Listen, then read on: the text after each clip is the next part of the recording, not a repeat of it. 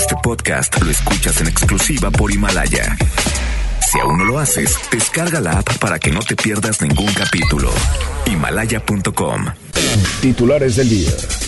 Martes 28 de enero de 2020 genera movilización de elementos de seguridad, hallazgo de un recién nacido en un bote de basura. Los hechos se dieron en Juárez. Mientras que en San Nicolás se reportó la muerte de un niño de 6 años, trasciende que fue víctima de violencia familiar.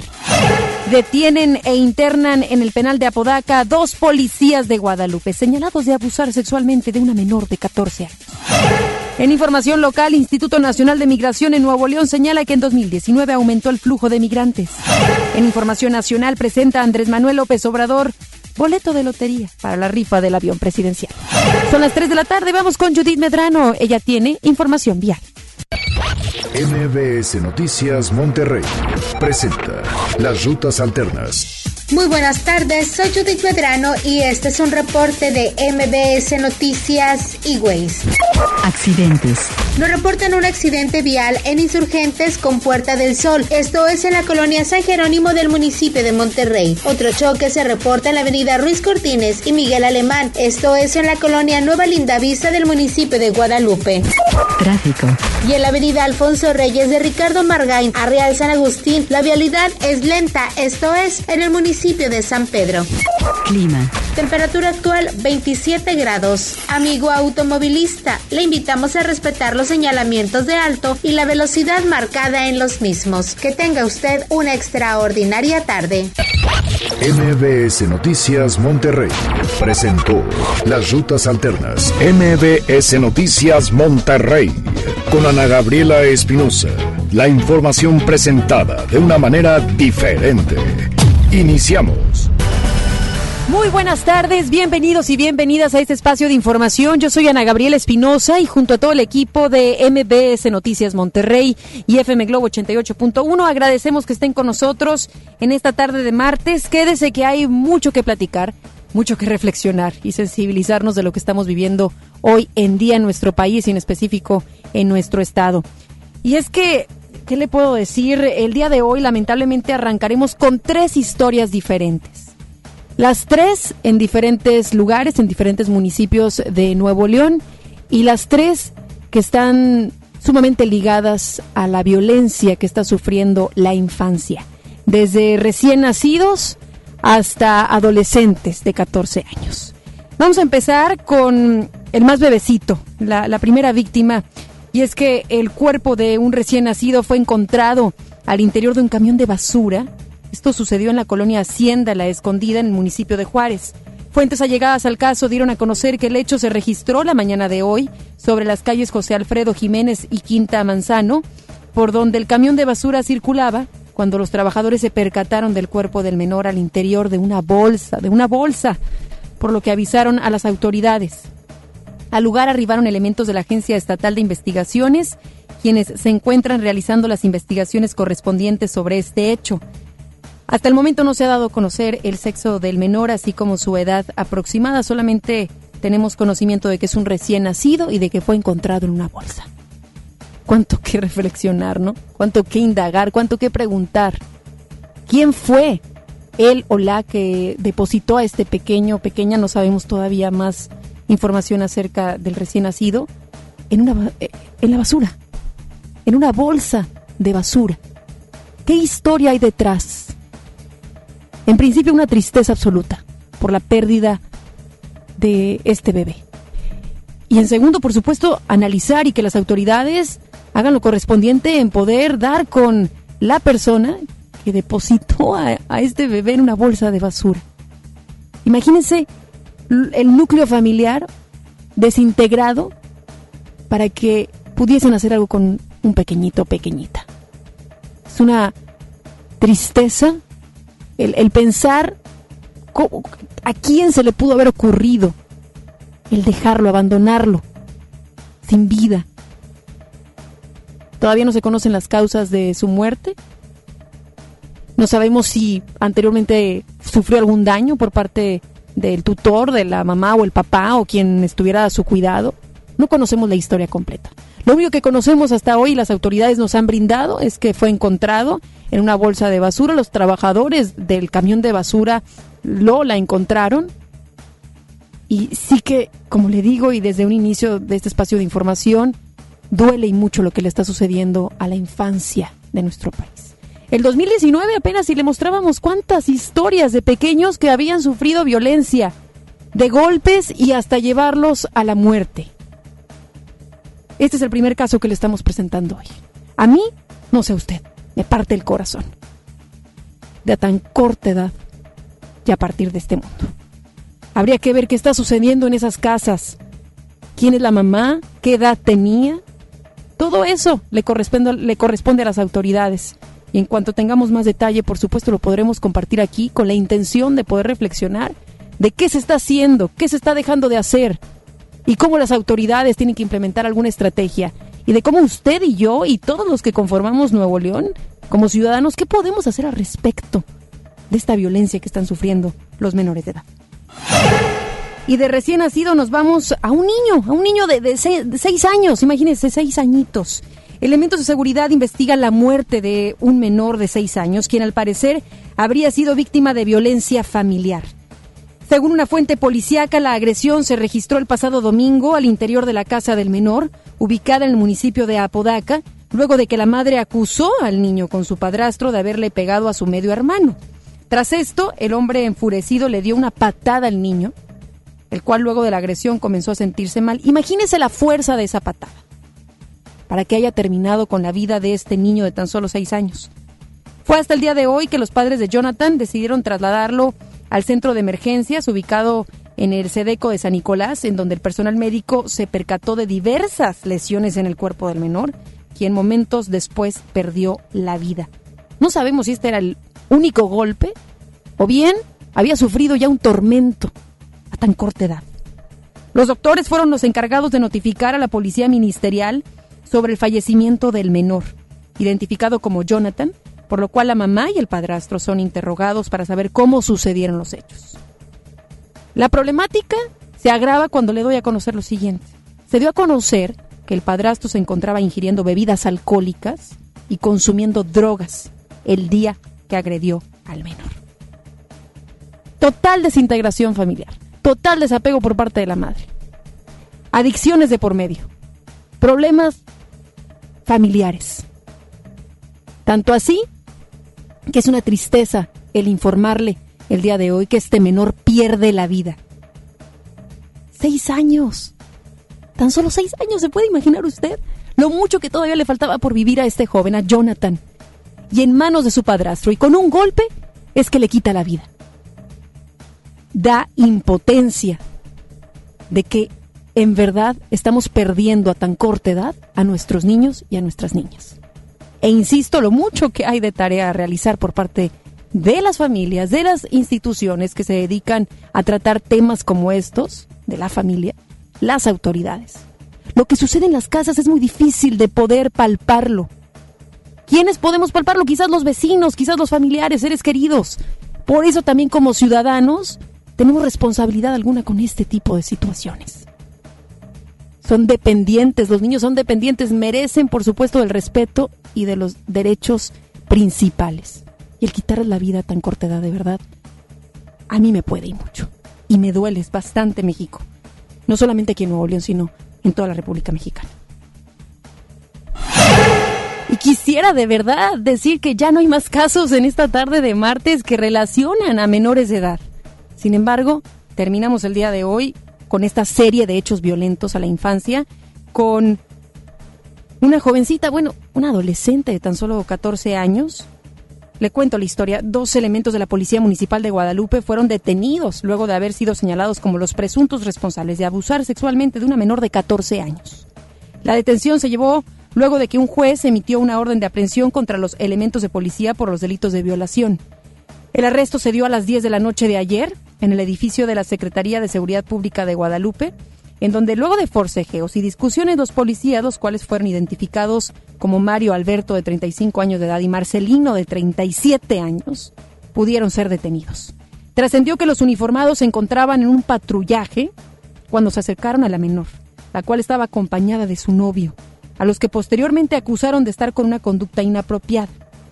Tras esto, los elementos de policía, fíjese lo que hicieron, le sugirieron un arreglo a la pareja para no llevarse los detenidos.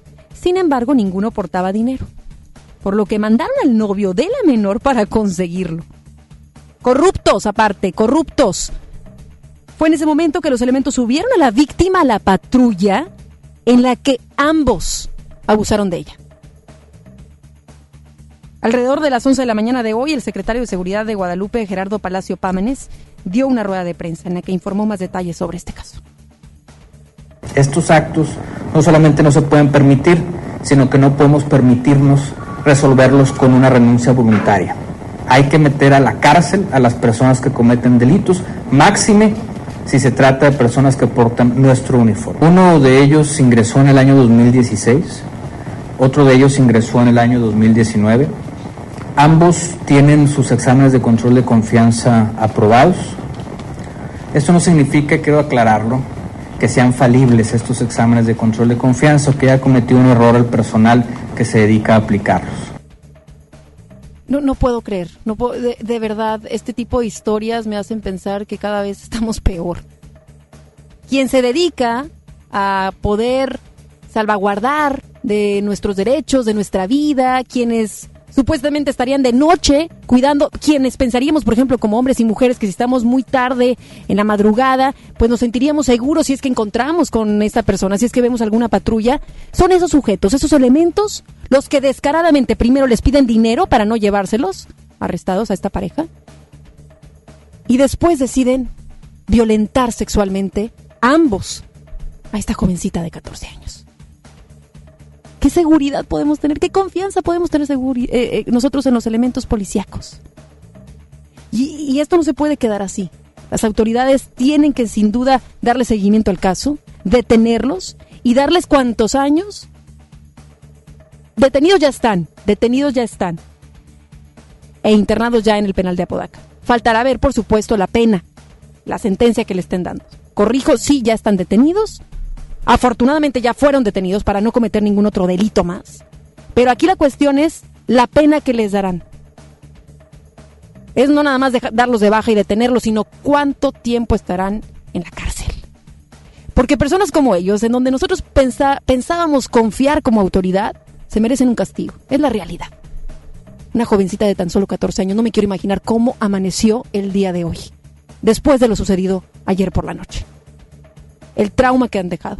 Además de que la autoridad del municipio tendrá que darle a la familia y a la niña apoyo psicológico, médico, para que pueda restablecer su vida. Un daño como ese es, es eterno y se tiene que de alguna manera tratar.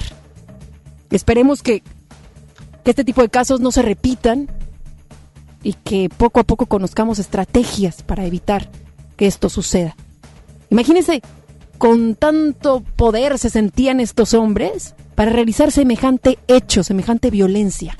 Imagínense. Investigación se tendrá que hacer y no podrán dar carpetazo y en cuanto tengamos más noticias, por supuesto, de la pena y de lo que procede para estos sujetos, nosotros se lo estaremos dando a conocer aquí a través de MBS Noticias Monterrey. Y el secretario general de Gobierno, Manuel González, dio a conocer que se está investigando la presunta participación de dos elementos de fuerza civil en un robo. Vamos con Denny Leiva, quien tiene toda la información. Buenas tardes, Den. Muy buenas tardes, Ana Gabriela. Así como lo comentas, luego de que dos presuntos ladrones intentaran asaltar una tienda y posteriormente fueran linchados por residentes de la colonia Valle de San Bernabé, el secretario general de Gobierno, Manuel González, detalló que el hecho se está investigando y en caso de encontrar culpables a los sujetos se les va a castigar con todo el peso de la ley.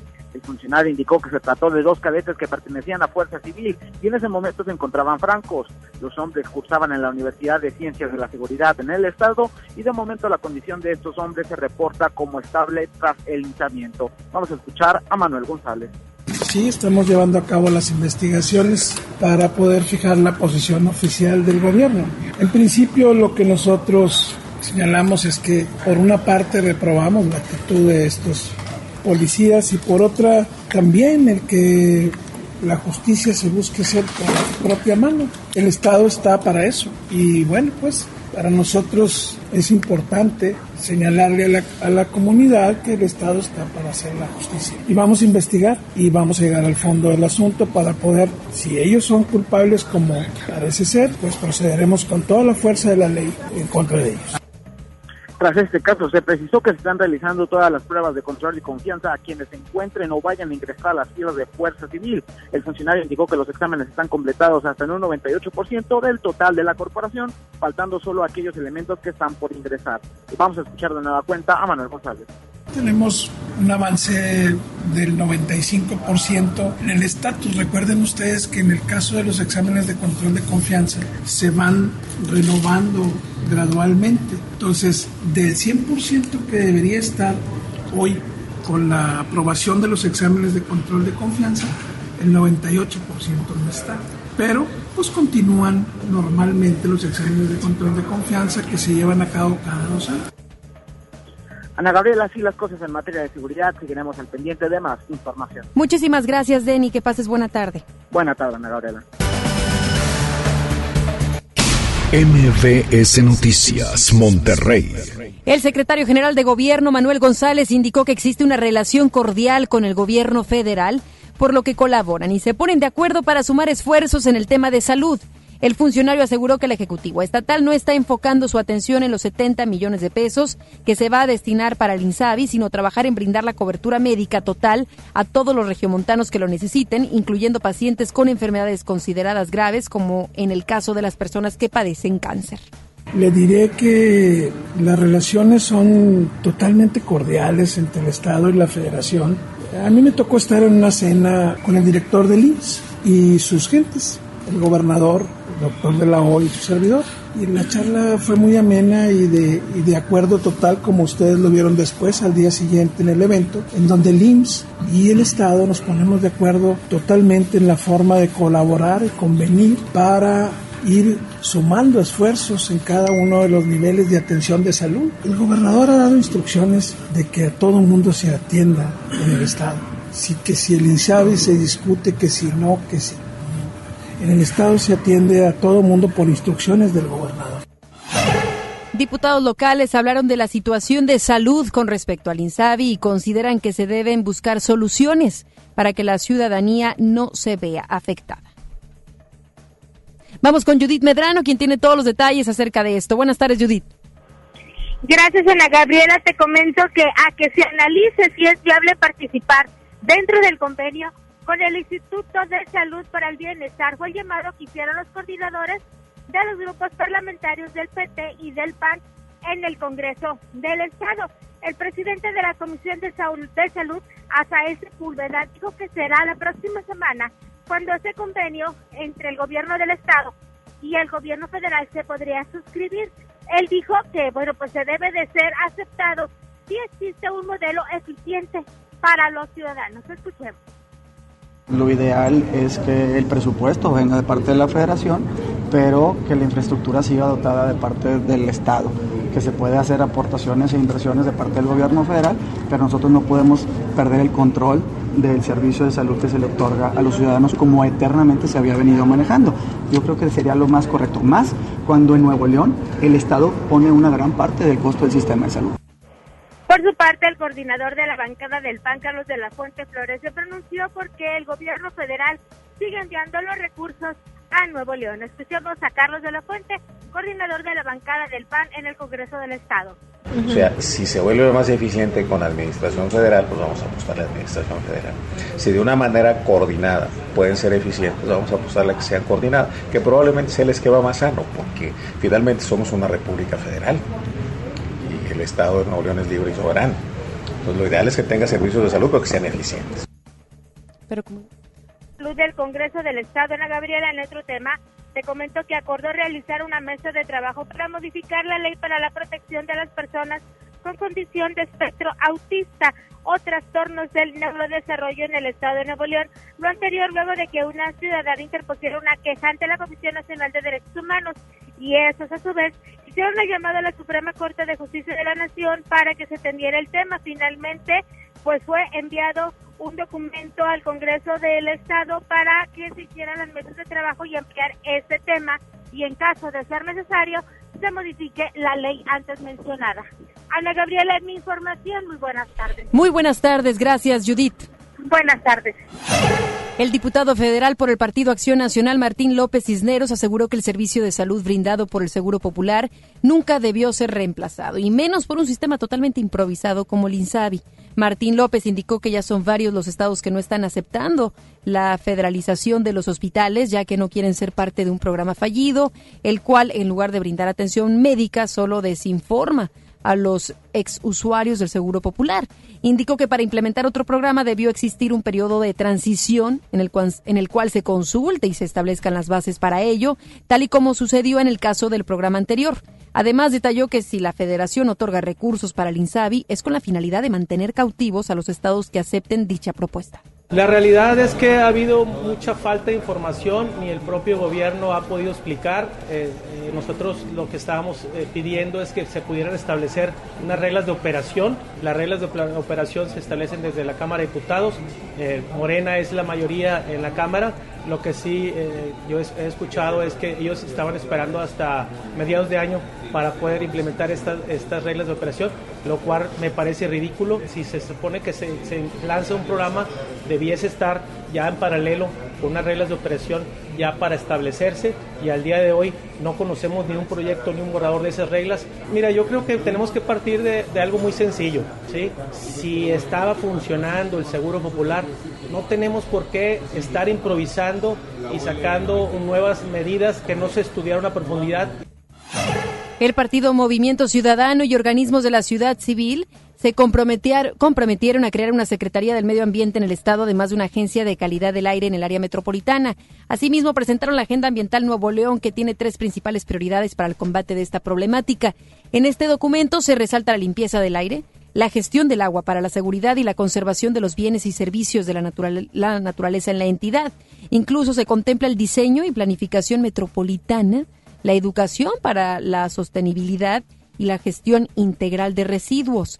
En ese sentido, el senador Samuel García reiteró que el daño al medio ambiente es de los problemas más graves que afectan a los nuevo leoneses. La Secretaría de Educación en el Estado informó que a partir del 4 y hasta el 17 de febrero, los padres de familia que realizaron la preinscripción en línea podrán consultar la constancia de asignación de sus hijos para el ciclo escolar 2020-2021 vía correo electrónico. La dependencia dio a conocer que los padres de familia pueden conocer la información también en la página www.nl.gov.mx o www.uienl.edu.mx y descargar el documento. La inscripción definitiva será del 25 al 29 de mayo del presente año en la escuela indicada en la constancia de asignación. Para mayor información, los interesados también pueden llamar a los números que vamos a proporcionar aquí. Es el 81 20 20 50 50 o el 81 20 20 50 51 y por último 81 20 20 50 52. Ante los incidentes que se han presentado en diversos colegios y escuelas públicas, los alcaldes de los municipios de Guadalupe y San Nicolás enviaron dos iniciativas de ley al Congreso del Estado solicitando implementar de manera obligatoria el operativo Mochila Segura en todos los planteles del Estado. Los municipios Cristina Díaz Salazar y Seferino Salgado coincidieron en que resulta impostergable contar con un instrumento legal y de protocolo para detectar y sancionar la violencia escolar Ambos ediles señalaron que debe atenderse el interés superior de la niñez y prevenir cualquier afectación a sus derechos humanos, particularmente la protección y salvaguarda de su integridad física y su derecho a la intimidad. El gobierno de Santa Catarina, a través del DIF y en sinergia con empresarios, hicieron entrega de becas a niños y jóvenes para que puedan continuar sus estudios con la finalidad de evitar la deserción escolar y brindar apoyo a la economía de las familias. Dichas becas forman parte del programa Por mi Educación, las cuales consisten en ayuda en especie para útiles escolares, calzado, uniformes y tarjeta feria para el traslado a su escuela. El Instituto Nacional de Migración en Nuevo León da a conocer que en 2019 aumentó el flujo de migrantes. Vamos con Denny Leiva, quien tiene toda la información. Adelante con los detalles. Denny, ¿cómo estás? Regresamos contigo. Así es, Ana Gabriela, luego de que el año pasado iniciara el fenómeno social de las caravanas migrantes, el director del Instituto Nacional de Migración en la entidad, Daniel Torres Cantú, señaló que en 2019 este fenómeno tuvo un incremento de hasta un 50% en comparación al 2018. El año pasado cerró con una cifra de 7.150 extranjeros quienes fueron rescatados, a diferencia de los 3.700 que se registraron el año anterior. Con respecto al 2019, se informó que del total, 500 eran menores quienes no estaban acompañados por ningún adulto. Vamos a escuchar a Daniel Torres Cantú. En el 2019 fueron 7.150 extranjeros rescatados en los diferentes puntos, en el aeropuerto, en los puntos carreteros, que el, procedimiento es rescatarlos por las condiciones adversas que hacen ellos sus traslados, sus viajes y poder retornarlos a su país. De estos, eh, 5.000 500 fueron retornados con agentes de migración a su país. El, el resto, 430 menores también, que con eh, agentes especializados en, en el infante son retornados a su país. Y bueno, de forma regular, por el aeropuerto Mariano Escobedo, ingresaron 291 mil extranjeros en el 2019. Entonces, hemos visto que Nuevo León se ha convertido no solamente en ruta o en trayecto, sino también ya hoy hablan del sueño regio. En lo que va de este 2020 hasta hoy se han realizado 320 rescates y de igual manera esta cifra se duplicó en un año, ya que a la fecha solo se reportaban 120 personas rescatadas. Sin embargo, te comento que Daniel Torres indicó que ayer se registró una situación algo atípica, dado que fueron localizadas 145 personas indocumentadas, 62 en la brecha San Roberto en el municipio de Galeana, 14 más tiempo después en ese mismo lugar y 63 personas más en la carretera rumbo a Saltillo, de las cuales 21 eran menores de edad sin compañía. Se indicó que esto es a consecuencia de mayor afluencia de personas, así como de operativos de rescate, en los cuales se ha detenido a 120 presuntos polleros. El director del instituto en el estado señaló que la mayoría de los migrantes provienen de Honduras, El Salvador y Guatemala, mientras que en menor medida provienen de Camerún, Ecuador, la India y Nicaragua. Vamos a escuchar lo que comentó. Mira, es, es, una combinación, creo que se ha sumado esfuerzos en los tres niveles de gobierno y por otro lado es inicio de año, los tiempos, los meses donde va incrementándose el, flujo migratorio va muy acorde también al, al, arranque de las escuelas en Estados Unidos, en México y esto ha generado un, un repunte. Mira, normalmente el, es Centroamérica, es Honduras, El Salvador, Guatemala, son los que albergan la mayoría de los extranjeros rescatados. Pero obviamente hay nacionalidades de diferentes países, de Camerún, de Ecuador, de la India, de Nicaragua, y, y bueno, son los menos, pero el, el, mayor número de extranjeros que son rescatados son de esos, de esos tres países. Ana Gabriela, hasta aquí la información. Muy buenas tardes. Muy buenas tardes. Gracias, Denny. Buenas tardes. Y hablando precisamente de este tema de migración, pues está haciendo algo al respecto. Hay algunos intentos, por ejemplo, la Facultad de Derecho se, se, firmó un convenio de colaboración para atender esta temática. Quien tiene toda la información es Giselle Cantú. Estuviste presente, Giselle, y nos puedes detallar este reporte. ¿Cómo estás? Buenas tardes. Hola, ¿qué tal? Muy buenas tardes, Ana Gabriela. Y para reforzar las acciones en favor de los migrantes, la Facultad de Derecho y Criminología de la Universidad Autónoma de Nuevo León firmó un convenio de colaboración con el Instituto Nacional de Migración y la Secretaría de Desarrollo Social del Estado. Dicho acuerdo fue asignado por el director del plantel educativo, Oscar Lugo Cerrato, el delegado del Instituto Nacional de Migración en Nuevo León, Daniel Torres Cantú, y por el titular de la dependencia estatal, Genaro Lanís de la Fuente. Lugo Cerrato informó que con lo anterior se continuará brindando atención, orientación, certeza legal y jurídica, además de realizar trámites de regulación totalmente sin costo en la clínica migratoria de la facultad, lo que les permitirá acceder a una fuente de empleo, así como a Escuchemos.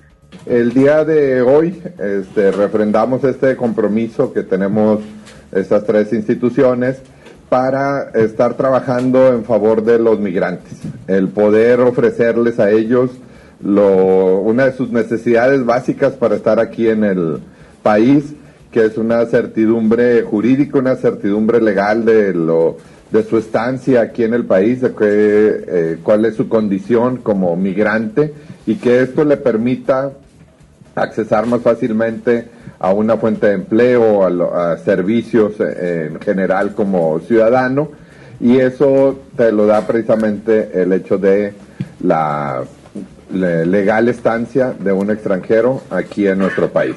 Este proyecto de la clínica eh, migratoria inició precisamente como proyecto hace dos años y ahora es ya una, una realidad. En tanto, Daniel Torres Cantú señaló que actualmente hay una migración de necesidad, lo cual ha ocupado al gobierno y por ello han buscado los mejores mecanismos de atención. Añadió que se han resuelto 91 casos de 178 que se han recibido en la clínica migratoria, la cual es atendida por alumnos de la facultad, quienes además de apoyar a los migrantes, también ponen en práctica sus conocimientos. Ana Gabriela, hasta aquí la información. Muy buenas tardes. Muy buenas tardes. Gracias, Giselle. Buenas tardes. El alcalde de Monterrey, Adrián de la Garza, dio a conocer que los programas de rehabilitación de calles y avenidas en dicho municipio se encuentran avanzando en tiempo y forma. Dichas declaraciones se dieron a través de una rueda de prensa en el Parque de la Colonia Pablo González, en el norte de la ciudad, en la que se informaron los detalles sobre las acciones de los programas Vialidades Regias 3 y el de Bacheo. De la Garza también se encargó de supervisar el arranque de la rehabilitación de 20.000 metros cuadrados de carpeta asfáltica en dicha zona. El Comité de Participación Ciudadana del Sistema Estatal Anticorrupción ahora tiene un integrante menos tras la renuncia de Mauricio Morales Aldape. A través de un escrito que fue difundido en el sitio del comité, Morales alegó asuntos personales para dejar su cargo en el órgano anticorrupción. Morales fue designado el 1 de octubre de 2018 y su cargo tenía duración de cinco años la más larga de los seleccionados. Cabe mencionar que su nombramiento fue cuestionado porque Morales anteriormente militó en el PRI. Con su renuncia, el Comité de Participación Ciudadana quedaría con solo tres integrantes. Más adelante, en MBS Noticias, Monterrey. El presidente Andrés Manuel López Obrador mostró el cachito para la rifa del avión presidencial. Un sismo de 7.7 grados en la escala de Richter se, registró entre Cuba y Jamaica, por lo que se activó alerta de tsunami. Regresamos después del corte a MBS Noticias Monterrey con Ana Gabriela Espinosa. Ven a los martes y miércoles del campo de Soriana Hiper y Super. Lleva limón con o sin semilla a solo 6.80 el kilo y aguacate Hass y manzana Golden en bolsa a solo 24.80 el kilo. Martes y miércoles del campo de Soriana Hiper y Super. Hasta enero 29. Aplican restricciones. ¿Estás buscando información de salud, deportes, finanzas, música, noticias, entretenimiento, comedia, cultura, educación? Entonces entra a himalaya.com o descarga la aplicación para iOS y Android desde tu smartphone. Entra a la comunidad más grande de podcast, súmate a los millones de usuarios y descubre el contenido que Himalaya tiene para ti, porque siempre hay una gran historia que escuchar. Marco Cortés, presidente del PAN. Hoy en México existen dos tipos de gobiernos, los que generan desempleo, inseguridad e incertidumbre y los de Acción Nacional, que gobiernan bien y gobiernan para todos. En Acción Nacional podemos decir con orgullo que cada estado y municipio donde gobernamos mejora la economía familiar y aumentan las oportunidades de empleo mejor pagadas. Esa es la forma de gobernar de Acción Nacional, generando empleo y oportunidades que hacen que la gente viva mejor. Acción Nacional, unidos y fuertes para defender a México.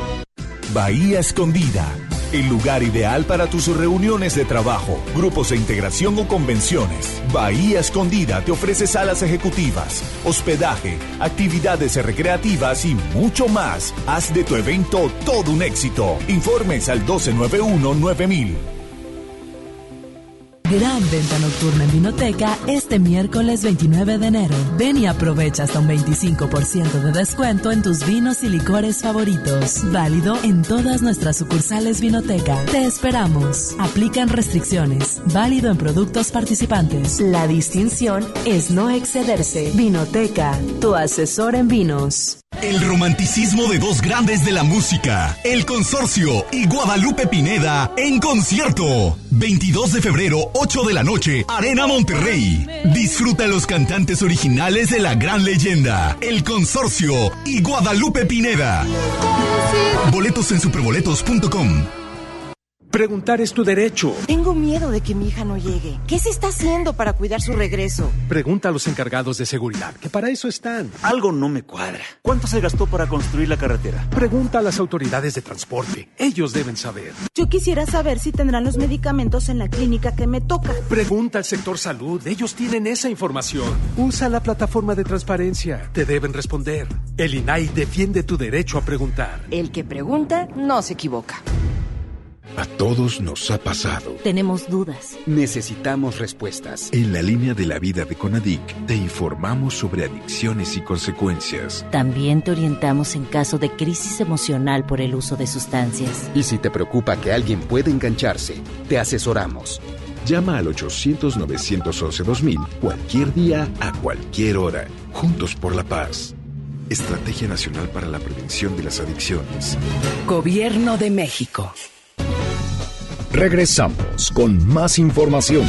MBS Noticias Monterrey con Ana Gabriela Espinosa. Información nacional.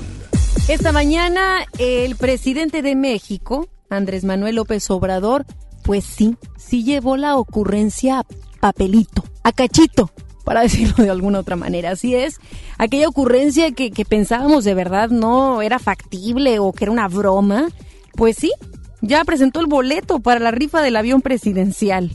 Vamos con Rocío Méndez hasta la Ciudad de México. Ella tiene todos los detalles acerca de esta presentación que hizo el mandatario federal hoy por la mañana. ¿Cómo estás, Rocío? En efecto, Ana Gabriela, muy buenas tardes. Al refrendar que los recursos que se obtengan por la venta del avión presidencial irá a la compra de equipos médicos, el presidente Andrés Manuel López Obrador subrayó que avanza la venta, también la renta, pero sobre todo la rifa del TP01. Ya tenemos hasta el diseño del boleto, sorprendió el primer mandatario al mostrar un boleto de la Lotería Nacional para un gran sorteo especial a celebrarse el martes 5 de mayo del 2020 en conmemoración de la batalla de Puebla. Sin embargo, se aclaró que hasta el 15 de febrero se va a determinar el destino final de la aeronave. Es tentativo, se está viendo. Una de las fechas posibles es 5 de mayo, cuando termine la certificación en la BOI.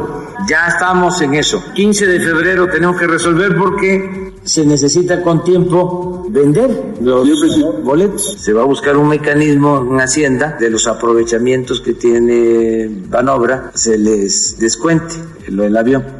Cuestionada sobre la ley de la Lotería Nacional que obstaculizaría la rifa del avión presidencial porque solo permite el sorteo de premios en efectivo, el presidente López Obrador explicó que se harán los ajustes necesarios para poder llevar a cabo la operación. Hay muchos, yo no diría obstáculos, sino procedimientos legales que se tienen que resolver. Nos reunimos muchos servidores públicos, todos los que tienen que ver, Hacienda, el director de Banobra, el general de la Fuerza Aérea, el consejero jurídico. Entonces se tiene que hacer todo un ajuste al marco legal para proceder. Por ejemplo, hay que resolver sobre el pago de los impuestos, entre otras cosas. Es el reporte al momento. Muchísimas gracias a nuestra compañera Rocío Méndez. Vamos a más temas. Luego de reunirse con el presidente Andrés Manuel López Obrador, los gobernadores del Partido Revolucionario Institucional acordaron por unanimidad adherirse y respaldar de manera incondicional al Instituto de Salud para el Bienestar, el INSABI. Al concluir el encuentro en Palacio Nacional, en el cual solo faltó la gobernadora de Sonora, Claudia Pavlochi, el gobernador del Estado de México, Alfredo del Mazo Maza, informó que todos los mandatarios estatales priistas acordaron sumarse al proyecto de salud del Ejecutivo Federal. No vino la gobernadora de Sonora, tenía un asunto médico que atender. En el caso de todos los que estuvimos presentes, todos los demás gobernadores, expresamos ese respaldo y ese interés de sumarnos al proyecto nacional. Por su parte, el gobernador de Tlaxcala, Marco Antonio Mena, adelantó que había ánimo de los gobernadores del tricolor por sumarse al INSABI. En tanto, el gobernador de Hidalgo, Omar Fayad, coincidió en asegurar que hay una gran disposición de los mandatarios estatales del PRI para sumarse al INSABI. Nosotros estamos de acuerdo, todos los gobernadores priistas, en respaldar. Este, nosotros estamos listos para que todos, en cuanto les pase la firma el INSABI, este, si es de aquí al día 30, estamos listos. Ya no hay dudas en cuanto a la incorporación. nosotros estamos listos y estamos de acuerdo en las medidas que habrán de adoptarse por parte del gobierno de la República. Ya no hay duda. Lo más importante es que hay un total respaldo político a la política pública del presidente de México. Con eso les dejo claro todo. Aunado a esto, el subsecretario de Prevención y Promoción de la Salud, Hugo López Gatel, informó que hasta ahora 21 gobernadores se adhirieron al INSABI y que seis entidades rechazaron unirse a la compra consolidada de medicinas y equipo médico. Lo primero que les informamos es que seguimos avanzando con la adhesión de los estados a el sistema integrado de salud para población no derechohabiente que coordinará o coordina ya el Instituto de Salud para el Bienestar. Eh, tenemos ya 21 estados que han aceptado adherirse a este modelo. Hay 11 que todavía están en proceso y seguiremos avanzando en esta materia. Y les recuerdo, como dijimos la semana pasada, que además de que se adhieran los estados con las capacidades instaladas que hoy pertenecen a los servicios estatales de salud, tenemos al IMSS Bienestar, que está destinado a población no asegurada. De modo que eh, tenemos 19 estados en donde también tenemos infraestructura y personal que nos permite garantizar la atención médica y los eh, medicamentos gratuitos para la población. El subsecretario de Prevención y Promoción de la Salud, Hugo López Gatel, dijo esta mañana que por ahora en México no se han presentado casos de pacientes con coronavirus. Sin embargo, aseguró que en algún momento llegará este virus al país. En este sentido, el funcionario federal indicó que México tiene la capacidad y las medidas de preparación ante posibles casos de pacientes con coronavirus. Conforme la enfermedad se vaya propagando por el mundo, cosa que va a ocurrir, tengámoslo muy muy claro, ya esta eh, sospecha que se relaciona con haber estado en China seguramente ya no va a ser un criterio útil, porque podrá ser que alguien proveniente de otro lugar sea quien introduzca el virus a México. Les garantizo que el virus va a llegar a México, no es algo que me guste, pero tenemos que tenerlo muy claro y decirlo con veracidad. Hasta ahorita no, hasta ahorita tenemos siete casos sospechosos, se han hecho las pruebas de laboratorio y se han descartado. Y que tenemos una serie de medidas de eh, prevención, preparación y respuesta. El gobierno federal reportó que hasta el momento no hay registro de personas mexicanas que hayan contraído el coronavirus en China. Sin embargo, dos conacionales manifestaron su deseo de volver a México. A través de un comunicado en conjunto, las Secretarías de Relaciones Exteriores y de Salud dieron a conocer que la Embajada de Beijing está en contacto con mexicanos en la ciudad de Wuhan y agregaron que estos señalan estar en buen estado de salud. Como parte de las acciones, en el comunicado se informó que el gobierno de China ha impuesto restricciones de movilidad en su territorio. Ante esto, la Cancillería recomienda a la comunidad mexicana en China continuar en contacto con la embajada y estar atentos a, los a las indicaciones de las autoridades nacionales y locales chinas. Del 5 de junio de 2019 a la fecha, el IMSS ha otorgado 615 licencias a 85 padres y 115 madres de niños con cáncer con el fin de ausentarse de sus labores para el mejor cuidado de sus hijos de hasta 16 años de edad diagnosticados con la enfermedad, ya sea en el hospital o en el hogar. El doctor Enrique López Aguilar, director médico del Hospital de Pediatría del Centro Médico Nacional Siglo XXI, dijo que no hay que perder de vista que son padres muy lastimados y que tienen mil cosas en su cabeza. Agregó que estas licencias, ahora otorgadas por ley, tienden a facilitarle las cosas. Detalló que otro beneficio es que los padres puedan tener derecho a un subsidio equivalente al 60% de su sueldo, porque cabeza para trabajar, me imagino, no la tienen. Al estar pensando en, en sus pequeños hijos, hijas que están padeciendo algún tipo de enfermedad, en específico, por ejemplo, cáncer, no, me quiero imaginar las madrugadas, las noches sin dormir por estar atendiendo a sus hijos, así es que esta sí es una muy buena iniciativa. A una semana de que se diera a conocer que la Coordinadora Regional de Autoridades Comunitarias de los Pueblos Fundadores en el estado de Guerrera, de Guerrero, recluta a infantes como policías comunitarios, la Comisión Nacional de Derechos Humanos hizo un llamado a las autoridades federales para que implementen las medidas pertinentes para evitar que niños y adolescentes participen en estas actividades. Además, la CNDH condenó todo acto de violencia sexual contra niñas, niños y adolescentes con motivo de la publicación del informe de los Legionarios de Cristo, en el que se revelan estadísticas de casos de abuso sexual por parte de sacerdotes de esa congregación entre los años 1941 y 2019. A través de un comunicado, la CNDH expresó su solidaridad con las personas que han sido víctimas de abuso sexual y violación en colegios de dicha orden religiosa y llamó a las autoridades de gobierno a implementar medidas para no repetir casos de esta naturaleza, que se garantice la seguridad de niñas, niños y adolescentes. Los espectáculos con Ramiro Cantú. Muy buenas tardes, Ramiro, ¿cómo estás? Adelante con la información de los espectáculos. Gracias, Ana Gaby. Vamos con información de los espectáculos. Bueno, pues la cantante y actriz Lucía Méndez cumplió 65 años de vida. Lo celebró en grande el día de ayer en un conocido lugar de la Ciudad de México, donde recibió a los compañeros de la prensa, entre familiares y amigos. Bueno, pues le cabe destacar que recibió de regalo una piñata en forma de Diana Salazar, que fue obsequiada por Yolanda Andrade y Montserrat Olivier, entre otros regalos más. Bueno, pues sabemos que Lucía Méndez cumple 65 años y va a lanzar una nueva canción. Estará trabajando con Ana Bárbara. Vamos a escucharla puedo decir todo, no lo puedo decir. Ella dije que voy a hacer la canción de Ana Bárbara. Me sobran ganas. con mariachi? Con mariachi, porque pues hablé con ella y me dijo, bueno, bueno, con maldecientes herida de amores vamos a cantar una ranchera, que es cuando te salen mejor. Acuérdate de siempre estoy pensando en ti cuando estabas triste por Valentín Trujillo y eso. Dice, voy a aprovechar esto que traes para, para este, darte esta canción y aparte yo te voy a... Y estoy pidiéndole a mi hijo que me haga el video. Entonces, pues bueno, son dos gentes que quiero mucho, son dos gentes que amo. Espero que quede muy bonito el video. Va a ser campirano, va a ser ranchero, que de alguna forma pues todo el mundo podía pensar que yo grabara balada. Bueno, pues enhorabuena por esto y felices 65 años de Lucía Méndez. Cambiando de información, quien ha sido crítica de, pues ahora sí que en redes sociales y demás, pues es la actriz Ninel Conde, que bueno, sabemos ella a través de su cuenta de Instagram se defendió por aparecer con un rostro pues no desfigurado, pero muy rara, hasta incluso podríamos decirlo con todo respeto, muy fea.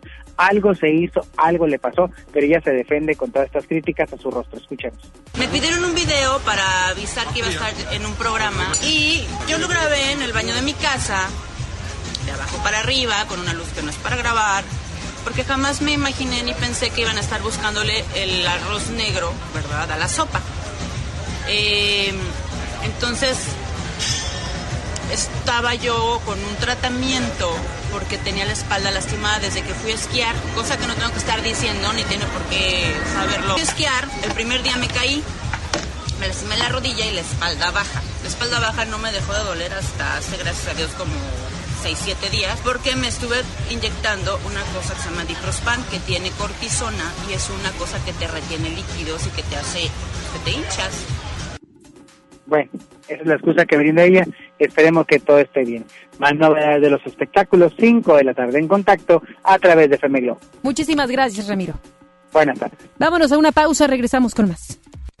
Regresamos después del corte a MBS Noticias Monterrey con Ana Gabriela Espinosa. Prepárate para el gran juego. Aprovecha las super ofertas de FAMSA. En la compra de una Smart TV Alux de 43 pulgadas 4K a solo 6,999, llévate gratis una mesa modelo Gambia para televisor. Solo en FAMSA. Revive las canciones que marcaron a toda una generación. Con delirantes arreglos orquestales y una gran producción interactiva. Nominado a dos lunas del auditorio. Pink Floyd Sinfónico. Sábado 8 de febrero en Show Center Complex. Adquiere tus boletos en Superboletos, taquillas de Main Entrance y Fashion Drive. Ya abrimos Pollo Matón Mixcoac en Apodaca. Te esperamos en Boulevard Acapulco y Mixcoac 112 en Plaza Merco.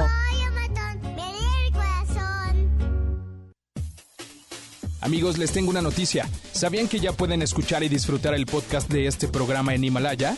Así es, Himalaya es la app más increíble de podcast a nivel mundial que ya está en México y tiene todos nuestros episodios en exclusiva. Disfruta cuando quieras de nuestros episodios en Himalaya. No te pierdas ni un solo programa. Solo baja la aplicación para iOS y Android o visita la página de himalaya.com para escucharnos por ahí. Himalaya. Papá y mamá, ¿sabes qué trae tu hijo en la mochila? La Secretaría de Educación, mediante programas de seguridad escolar, convivencia, semillas de paz y atención psicosocial, apoya al desarrollo integral de los alumnos en ambientes de sana convivencia. Habla con tu hijo, escúchalo y acude a las juntas escolares y programas de convivencia escolar. Más informes al 81 2020 50 50 y terminación 51 y 52. Y en tu escuela más cercana. Gobierno de Nuevo León, siempre ascendiendo. Gran venta nocturna en Vinoteca este miércoles 29 de enero. Ven y aprovecha hasta un 25% de descuento en tus vinos y licores favoritos. Válido en todas nuestras sucursales Vinoteca. Te esperamos. Aplican restricciones. Válido en productos participantes. La distinción es no excederse. Vinoteca, tu asesor en vinos. Una cosa es salir de fiesta. Otra cosa es salir de urgencias. Una cosa es querer levantarse. Otra cosa es no poder levantarse. Una cosa es que te lata por alguien.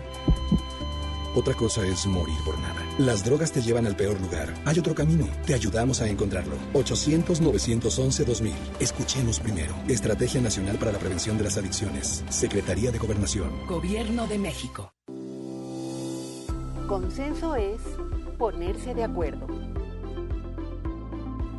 Alcanzar la decisión más satisfactoria.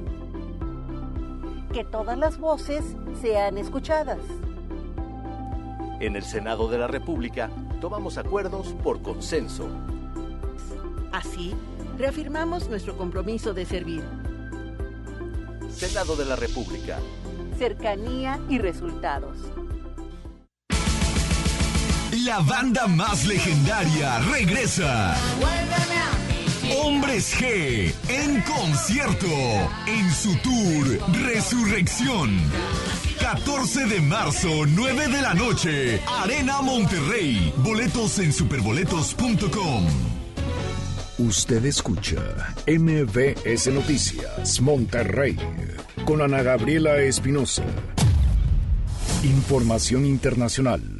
Vamos a iniciar con esto que sucedió el día de hoy en la isla de Jamaica, un sismo, un sismo de magnitud 7.3. Sacudió la isla de Jamaica muy cerca de Hanover. Hasta el momento se desconoce si existen daños tras este fuerte sismo. Los primeros reportes indican que el sismo, inclusive, imagínense, se sintió hasta las costas de Quintana Roo en México y en Florida, Estados Unidos. Las autoridades en su momento habían activado una alerta de tsunami, pero hace unos cuantos momentos ya se desactivó, ya no hay riesgo en esta región tras el movimiento telúrico. De acuerdo con la dependencia del Servicio Geológico de los Estados Unidos, el sismo se registró a 114 kilómetros de Hanover, Jamaica.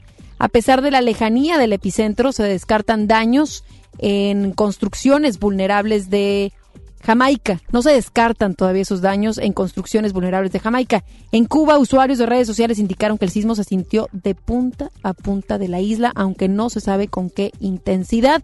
Pero imagínense, estamos hablando de 7.7 grados en la escala de Richter. El embajador de México en Canadá, Juan José Gómez Camacho, informó que el gobierno canadiense inició el proceso de ratificación del acuerdo comercial entre México, Estados Unidos y ese país, el TEMEC, al presentar una propuesta para discutir el tratado en el Parlamento. La encargada de presentar el aviso ante la Cámara Baja canadiense fue la viceprimera ministra de ese país, Chrystia Freeland, quien el fin de semana dirigió una carta a los líderes de los diferentes partidos en la que solicitó abordar el acuerdo sin demoras. En redes sociales se viralizó un video que captó una situación en la cual hombres son golpeados tras haberse subido al vagón de mujeres en el metro en la India.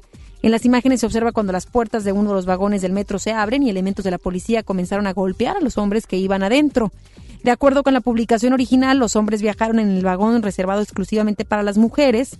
Cabe mencionar que Nueva Delhi, ciudad donde se registraron los hechos, está considerado como la capital del abuso sexual, por lo que el gobierno decidió sobreproteger a las mujeres, creando infraestructura solamente para ellas. Por lo tanto, los hombres son maltratados físicamente en caso de invadir los espacios para las mujeres. Una mujer de 60 años murió mientras participaba en un concurso de comer pasteles en Australia con motivo de la fiesta nacional del país. Un medio local indicó que esta mujer se atragantó luego de comer un esponjoso pastel australiano en forma de cubo, cubierto de chocolate y coco rallado. Agregó que la participante fue trasladada a un hospital de la ciudad donde perdió la vida. Ante esto, a través de Facebook, el personal y la dirección del establecimiento presentaron sus condolencias para la familia y amigos de la fallecida. Deportes con Paco Ánimas. Muy buenas tardes, Paco. ¿Cómo estás? Adelante con la información deportiva. Gabriela, contento de estar en FM Globo 88.1. Vamos a escuchar a Akeloba. Ayer fue presentado Eli Craneviter. Esto dice el jugador africano de los Rayados del Monterrey. Primero, me han recibido muy bien eh, todos los compañeros y las directivas también. Y como objetivo, quiero, todos sabemos que Monterrey es un gran club que necesita todo, siempre la victoria. Y vamos a luchar siempre para tener este, este compromiso y personalmente quiero estar en los tres goleadores de, del equipo y del torneo también.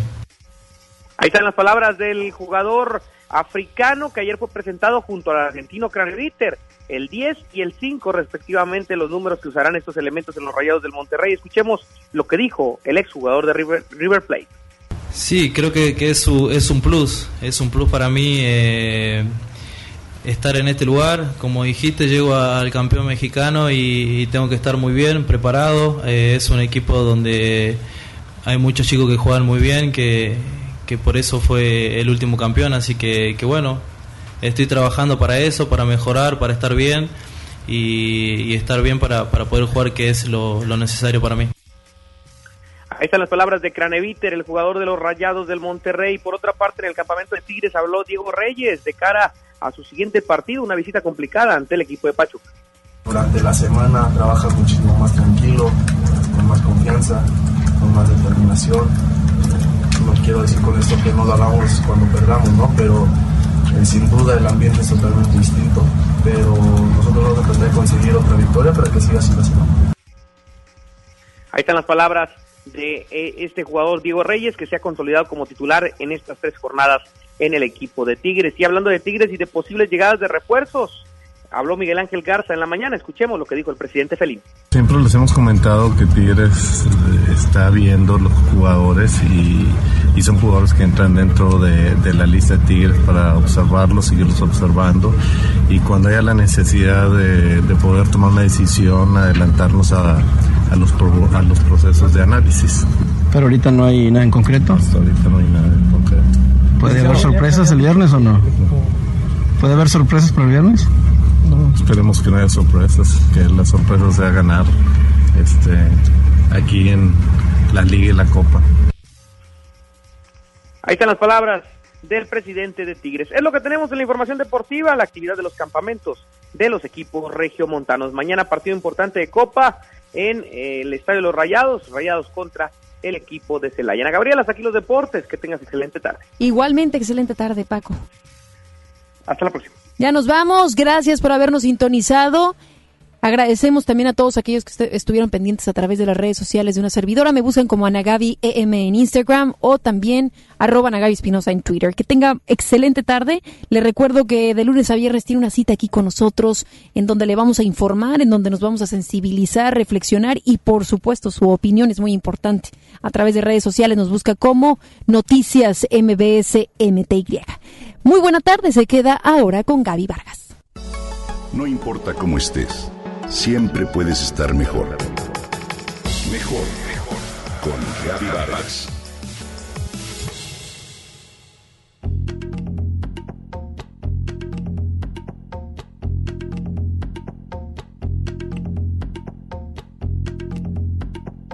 ¿Por qué usamos muletillas al hablar?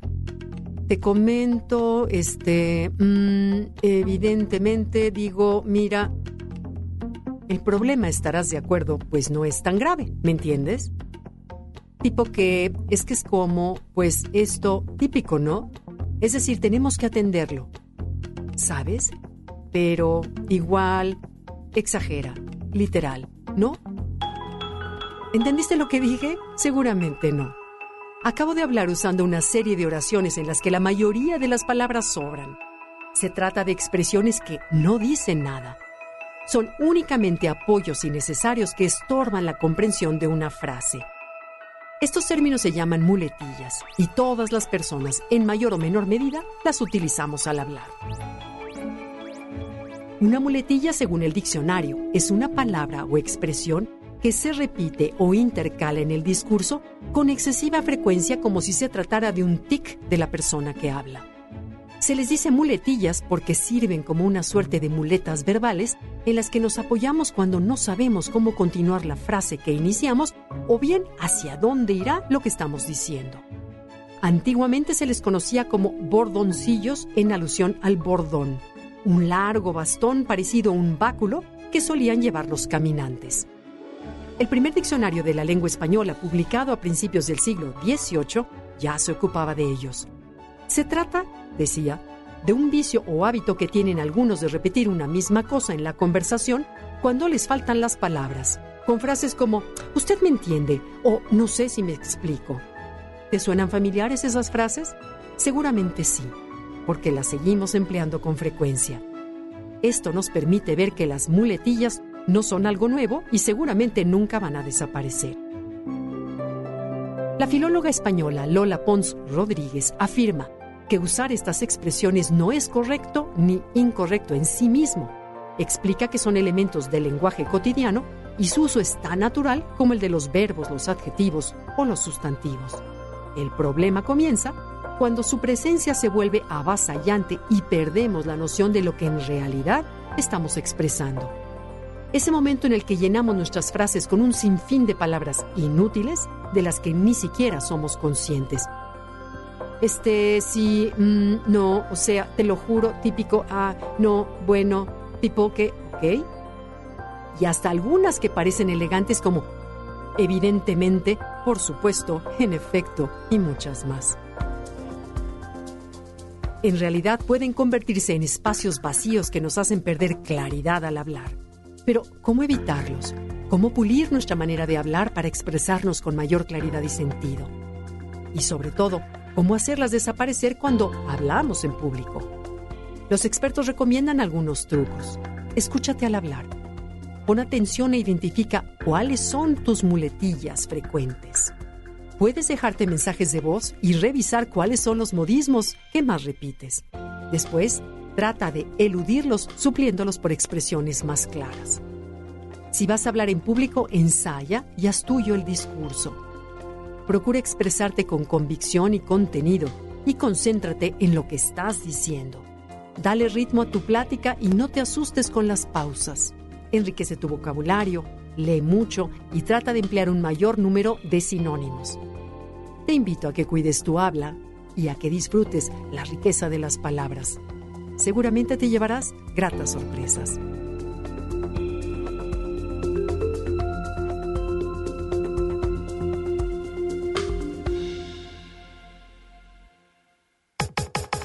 Comenta y comparte a través de Twitter. Gaby-Vargas. No importa cómo estés, siempre puedes estar mejor. Mejor, mejor. Con Gaby Vargas. Esto fue MBS Noticias Monterrey con Ana Gabriela Espinosa. Lo esperamos en la próxima emisión o antes si la noticia lo requiere. Este podcast lo escuchas en exclusiva por Himalaya. Si aún no lo haces, descarga la app para que no te pierdas ningún capítulo. Himalaya.com